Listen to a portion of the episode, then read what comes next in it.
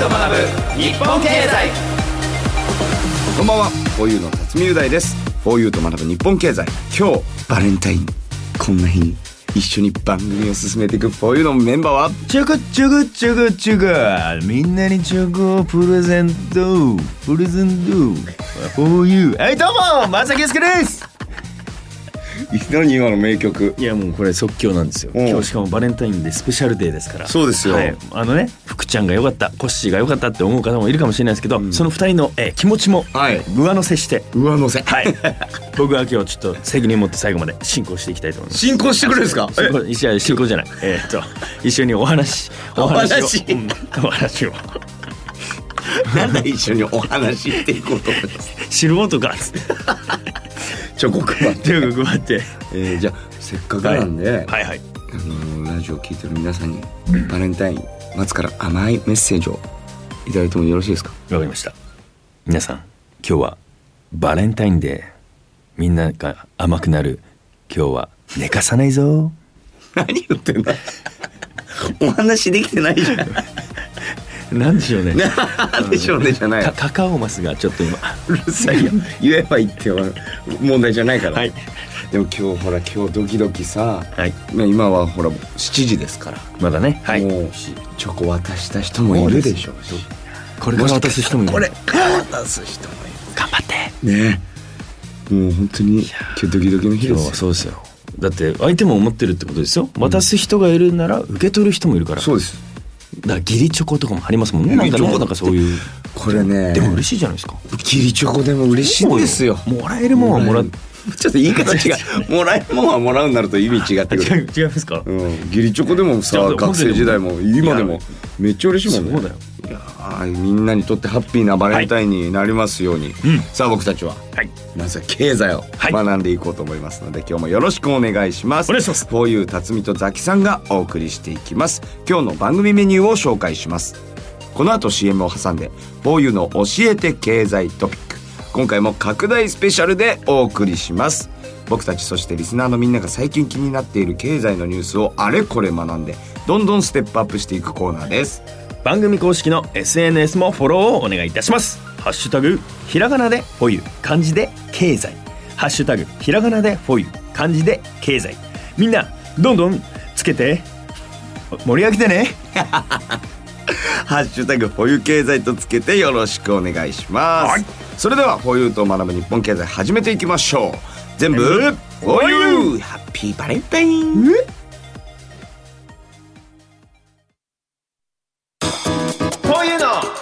えて経済トピック。フォユの辰巳雄大です。松崎祐介です。このコーナー「フォユの教えて経済トピック」では最近僕たちが気になっている経済の話題そしてみんなからのお便り質問をもとに楽しく学んでいきたいと思います、はい。そして今日も僕たちに経済を分かりやすく教えてくれるのは日本経済新聞編集員の山口明さんぐっさんです。ぐっさんよろしくお願いします。はい、山口です。よろしくお願いします。お願いします。さあそれでは今日のテーマですメッセージ for you 拡大スペシャル。お便り紹介あなたの質問にお答えします。おーいいですね。どんどんね。といううことでいつもたくさんのお便りやメッセージ本当にありがとうございます。今回もできるだけ多く紹介しながら気になるところはぐっさんにもぐいぐい解説していただきたいと思いますのでよろしくお願いします、ではザキさん早速素敵ボイスでお便り紹介よろしくお願いします。わかりました、えーラジオネームきゆみちゃんですおねひゆみちゃんこんばんは。こんばんは。毎週楽しみに聞いています。ありがとう。最近世の中に対して不満に思うのはお。格差の拡大です。大企業や少数の超富裕層が世界の富を独占しているということです。彼らが相応な税金を払わないために世の中が混乱しています。道路などのインフラを維持するための予算が減ったり警察の予算が少ないために治安が悪くなっていると思います。超富裕層が富を独占しているために行政サービスが立ち行かない状態ですと、そのために日常生活に支障が出ています、結局自分の警備や高級車を走らせる道路のための費用を超富裕層が自腹で負担する国があると聞いています、そもそも何のために富を抱え込むのかえ考える時だと思います。というえメールが届いております。さあキムちゃんいつもねメールくれる方ですけど、はい。今回かなりお怒り。どうした怒りのメッセージですね。格差の拡大っていうのはよく聞く話ですけども、うん。税金との関係性を改めて聞いてもいいですか、まあそうですね。その超富裕層所得特産多い人はまあなんとかして税金対策みたいなことはねよくやってるって聞きますよね。税率が所得が多いほど多い部分には高い税率がかかるっていうのもありますから、はい。うんそういう対策をしようっていうことにはなるんだと思うんですけども、うん、これ日本の場合所得の額に応じて税金払いますけども、払う払う。ザキさん今所得税の最高税率って何パーセントぐらいか知ってますか、最高税率うんうん、30とかですか？正解はね45%うわー。そんなに？ああ落ち込んでる。あかつては日本でも1986年までははい。最高税率さらに高くて70%あったんですよ、え所得税の最高税率。で今はそれよりもちょっと下がってきて、うん。最高税率は45%になってるっていうことなんですけどね。これあの税金って所得税って所得の金額によってあの低い段階だと低い税率がかかってで,、そこから高くなっていくとその部分に高い税率がかかっていくっていうような仕方なので、根っこから丸ごとここの金額が、はい。取られるっていうわけではないんですけども、うんうん。でもまあ稼いでる方からはそれぐらいこう社会に還元してもらってもいいんじゃないかなっていうような考え方ではあったんですけども、それが昔に比べればちょっと今緩くなってきてるわけですよね。はい。やっぱ稼いだ人にやっぱりそれはそれなりのね努力とかで稼いでるんだからっていうような考え方があるのかもしれないですけど、ただしそのほらやっぱりそ税金の考え方にもいろいろ問題があって、はい。最高税率は40その5%で、あのまあ高いとまあも思われるかもしれないですけども、お金持ちの人ってん所得だけじゃなくて要するに金融資産株式に投資したりとかしたで儲けてるっていうのもあるじゃないですか。はい。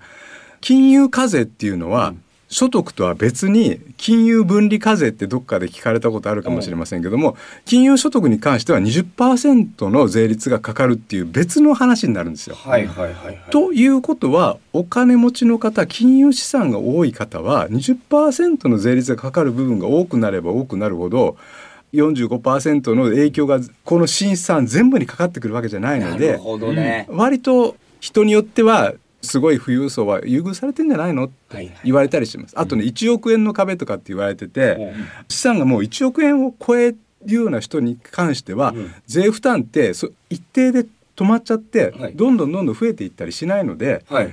1億を超えてどんどんどんどん儲けてるような人はそんなに税負担は重くなくいやまあ払ってるんですよ。い相当払ってるんだけどもでもそんなにどんどん税負担が重くなっていくわけじゃないので、1億円の壁っていう、まあ、税金をかける限界みたいなことも言われてるんですよ。へー。はい。そうか、うん。1億円の壁か。こうその壁を破りて。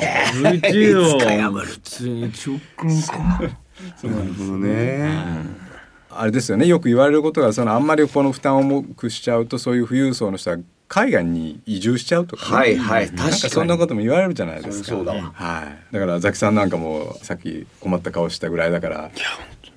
そうだよね。めちゃくちゃ稼いだらどこの国に移住したい？もう今ポンと出たのは、海が綺麗なとこです。リアルだね。そう。だ島。島を買い取る。うわ、うん。でそこに住むで自給自足、うん。魚も釣る、うん。まあそうですね。いろんな課題があるわけなんですけども、まあ考え方によってはあの、要するに超富裕層っていうのは全人口からすればごく一人なので、はい。そこにまあすごい税率をかけて取る税金よりもやっぱりその広く薄く負担してもらった方が多く税金が取れるっていうような考え方も当然あるわけで、まあそれは広くねあの富裕層がして負担してくれるんだからその他の人たちは関係ないやっていう。だなかなかそういうわけにもいかないですよね。うん。そのちょっとその辺のバランスも考えつつ、まあ、難しい問題なんだけども、あのいろいろ考えていかなきゃいけないんだと思いますね。キウミちゃんの怒りのメッセージ。いやー。ではザキさん次のメッセージ。はい。続いては。ボイスでお願いします。はい。続いてはペンネームエリッペちゃんからですね。毎週番組を通じて経済について楽しく学ばさせていただいております。2024年元日新しい年の初めに能登半島地震が発生し今も避難所で生活されている方が多くいらっしゃる現実に胸を痛めている日々です、えー募金やふるさと納税を利用した被災地への、えー支援等今自分にできることを行って一日でも早い被災地の復興を願いながら生活しています。年初の取引には日経平均株価が大幅に下落したというニュースを見て震災によりどれくらい日本経済への影響があるかとても気になりました。今私たちにできることがあれば教えていただきたいです。今年1年も 4U と一緒に経済知識をいっぱい身につけていきたいと思います、よろしくお願いします。ということですね。こちらこそよろしくお願いします。改めてですはい。今回の地震で被害に遭われた方に改めてお見舞いを申し上げます。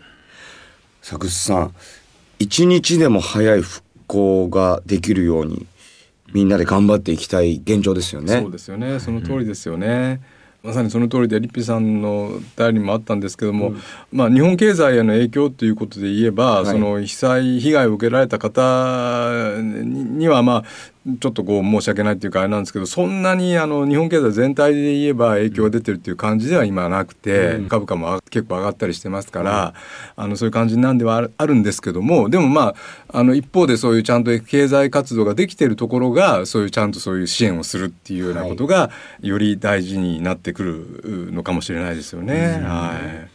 僕たちができることって言ったらどういうことがあるんですか、ね？まあ、まさにこのエリピちゃんもおっしゃってる通りその募金やその義援金とか寄付をするとか、あとふるさと納税が使えるんですよね。はいふるさと納税ね。うん、ふるさと納税を普通はあのほら返礼品をお願いして、はい。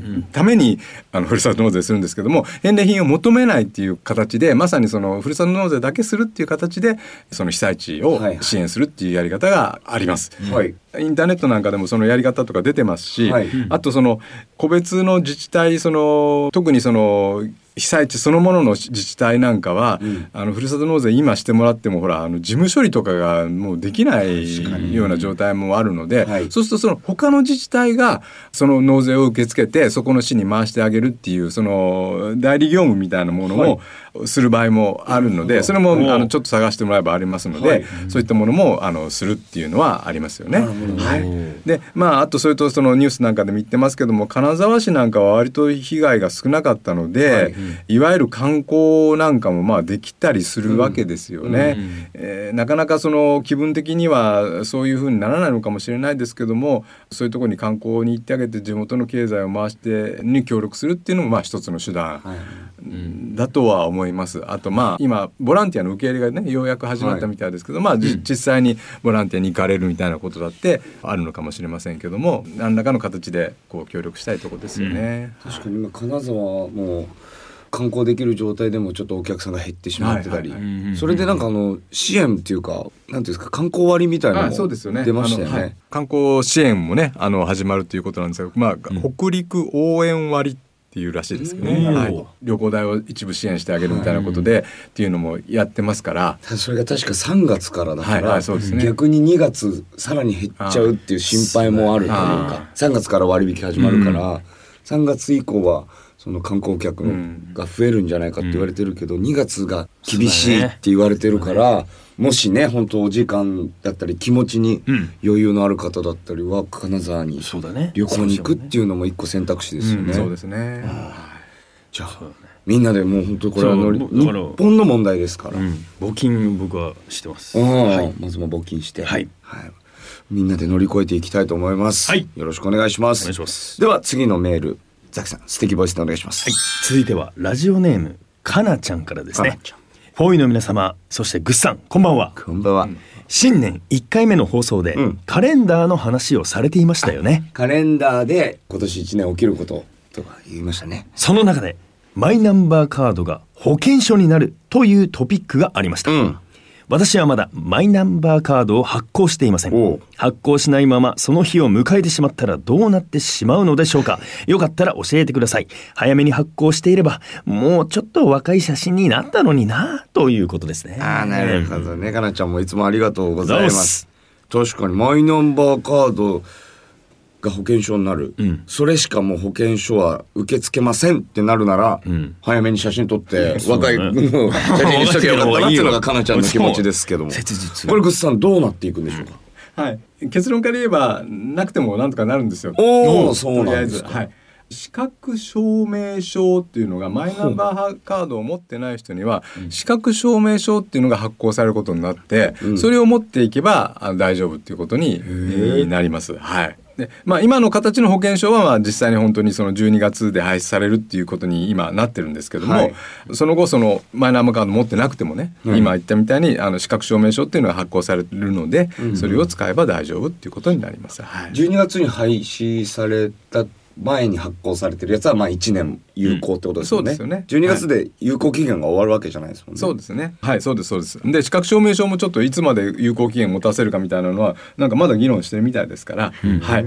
とにかくお医者さんにかかれなくなるっていうことはないと思います。はい。まあでもちょっとマイナンバーカード発行しちゃった方がもう楽っていうのはあるってことですか、えーまあそうですね。はいはい。まあ、あった方がいいよね。それちなみにマイナンバーカードって今どれくらいまで普及してるんですか？今ねその申請ベースで1月の段階ではうん。80%ぐらい、ああもううん結みたいですね。構皆さんやってそうなんですよやってるんだね。うん。ねほらなんかポイントつけてくれるとかっていっぱいキャンペーンとかもやったんで、はい。まあかなりの人が持つようにはなったっていうことですようね。ん。はい、ちなみに、まあ、本数とは関係ないですがあのスタッフさんが調べてくれた、はい。あの面白いデータがあって、はいマイナンバーカードを持ってる人が一番高い年齢層ってうんどれぐらいだと思いますか、おお面白い問題。ああマイナンバーカード持ってる人人の年齢層とか。が一番多い年齢層比率が高い。とね、えーポンと僕が出てきたのは50歳ですね。おお、はい。えーでももうそういうのどんどん切り替えちゃおうっていう若い世代というか二十歳、うんっていうか20代30代の人がポンって変えるんじゃないの？実はですね、えー、と5歳刻みでいくと75歳から79歳なんです。えーさらに上を行った。あご年配の方がなるほどま。ああのねそれよりさらにいくと割とガウンクンと落ちるみたいなんですけど、うん、この辺の世代はなんですかね。まだそういうそのなんていうかデジタルとかにもうそんなに拒否感がなくて、うんうん。なんかしなきゃいけないって言ったらまあすぐに真面目におやりになる世代なんでしょうかね。そうなんですよ。ここは80%を超えてて、はい。人口に対して。他はだいたい70%ぐらいなのに、はい。70%台なのうにん。ここだけ80%を超えてるんですよ。へなんか不思議ですよね。ね。なんかお子さんってお子さんって言ってもお母さんはい。世代の方とかが進めてやってたらその世代も上がるはずだから、うん。まあ本当にね、うん。自分からやってらっしゃる方多いね。と思う素晴らしい。でもマイナンバーカードをこのはい。保険証として使うことっていろいろ問題もちょっと指摘されてる部分もあると思うんですけどもちろんメリットもあるってことですね。そうなんですよね。本当に医療面で言えばマイナンバーカードを使うことによって、まあ、本人の許可がいりますけども、過去にどういうその診療を受けてどんな薬が出てるかとかが医療機関側で分かるようになるんですよね、その人がちゃんと覚えてなくてもあとお薬手帳とか持っていかなくても。そういったのはほら結構役立つじゃないですか。はい。というようなこともあるしあとそのほら確定申告はい。とかそういうことにもあの医療費控除ねというような時に便利になるとか。なるほあと高額療養費って一月あたりの医療費の自己負担があの一定額を超えたら後からお金が戻ってくるっていう制度があるんですけども、はい。それもその最初からもうそのカードを使えば後から戻す手続きしなくてもその上上限までしか取られなくなるとかね。そういういろんなあのメリットはあるのはあるんですよね。はいはいはい。うんただまあなんかその医療情報っていうのがこんなん持ってたらなんかどっかから漏れるんじゃないかとか。あそうそうそう。なんかそうそうそう聞いたことあります、それ。そういう不安があるので、はい。えー一部には抵抗があるってことですよね。確かにね、うん。いろいろ変わっていくわけですか。マンナマイナンバーカードと連動していくことが多くなっていくはい。わけですからね、えーいろいろその辺もちゃんとチェックしながらはい。やりたいと思います、ありがとうございます。では最後のもう一通ザキさん素敵ボイスでお願いしますはい。ラジオネーム、社会人4年生ちゃんからです。はい。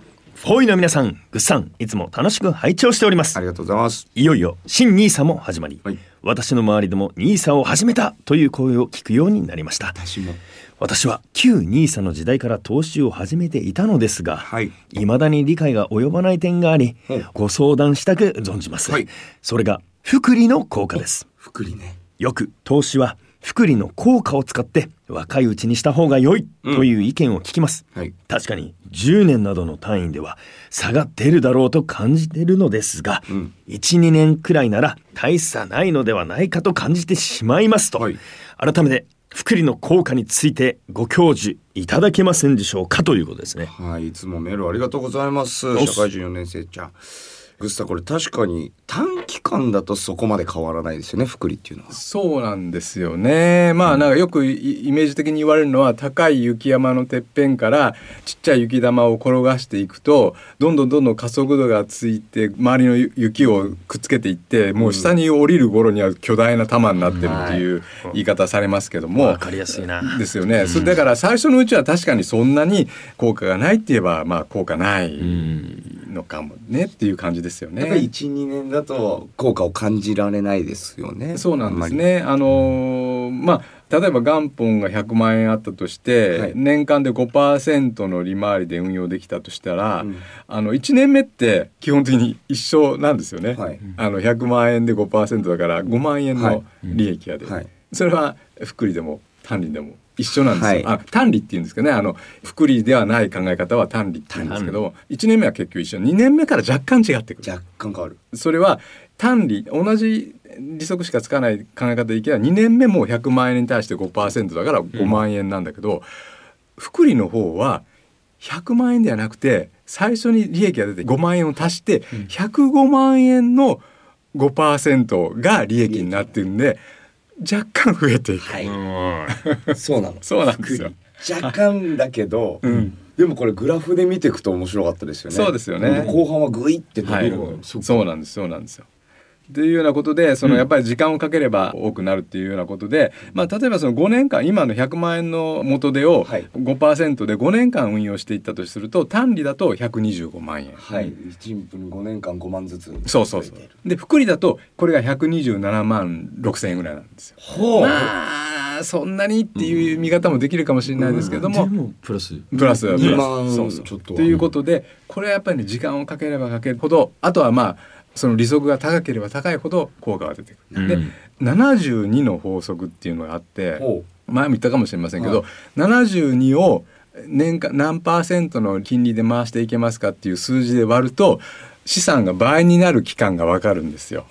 だから72割る例えば年間3%の運用益で回していけるっていうふうになれば72割る3でうん。24年、24年。うん、それで資産は倍になります。その24年かければ。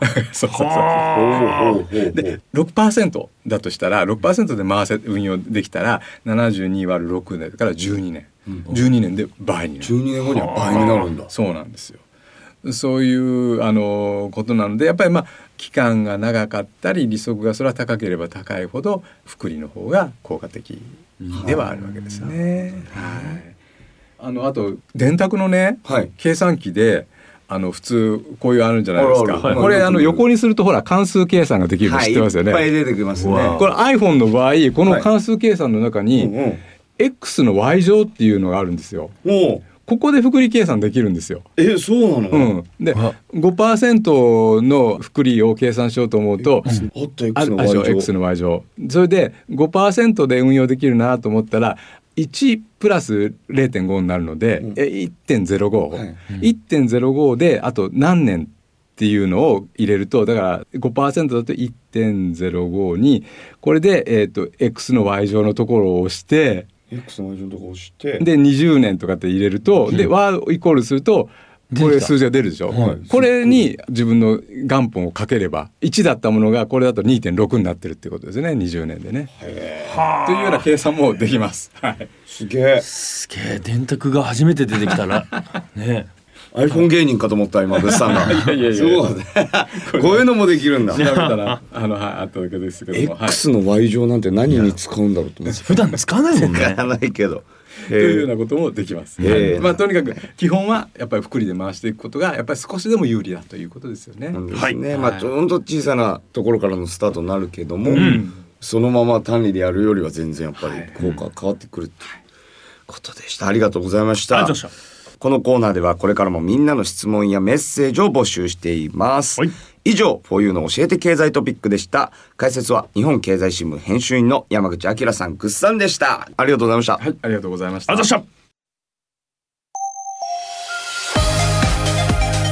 フォーユーがお送りしてきました。フォーユーと学ぶ日本経済。はい。今日はお便りたくさん読みましたですね。今日もねだから本当にたくさんのお便りをねよ読んでいる中でやっぱりいろいろこうしてたくさんのメール本当に改めてありがとうございます。ありがとうございます。といろいろここから僕たちと一緒に学んでるっていう熱意も伝わったし。怒りのメッセージもありました。はい。ゆみちゃんからもね。はい、まあ、だから本当にねいろいろこれからもなんかちょっとでも気になったことがあれば、本当にね、まあ、ぐっさんもいますし、ね。僕たちと一緒に本当に学んでいこうっていうことをね改めてちょっと伝えさせていただけたらなと思って。でもかなりいや自分たちのこのラジオ始める前の自分たちを振り返ってみてこんな経済いやわかんないについてし知れるようになると思ってないけどそうだね。株って本当に深いってここまでねたくさんあるっていうのも知らなかったし、株も経済も経済もそうだし、松が ETF を去って言える時代が来ると思ってないもんあのそうだよ。ラジオ始まる前は。ET のお父さんって言ってた自分をちょっと「こら!」ってね。言いたいよ。言えるぐらいになってるんですか。らうん。いやたくさん学んでいきましょう。学んでいきましょう。お願いします、はいさあということでリスナーの皆さんからのメールもお待ちしております、えー番組で取り上げてほしいテーマ経済について知りたいこと僕たちへの質問など何でも番組サイトにあるメールフォームからどしどしお寄せくださいお待ちしておりますそして番組公式の SNS もフォローお願いいたします。ハッシュタグひらがなでフォーユ漢字で経済。ハッシュタグひらがなでフォーユー漢字で経済。とつけてみんなでどんどん投稿お願いいたします。よろしくお願いしますというわけで来週も水曜夜7時にまたお会いしましょう、ポッドキャストもよろしくお願いします。最後まで聞いてくれてサンキューサンキューです。バイバイえーハッピーなバレンタイン。ナイス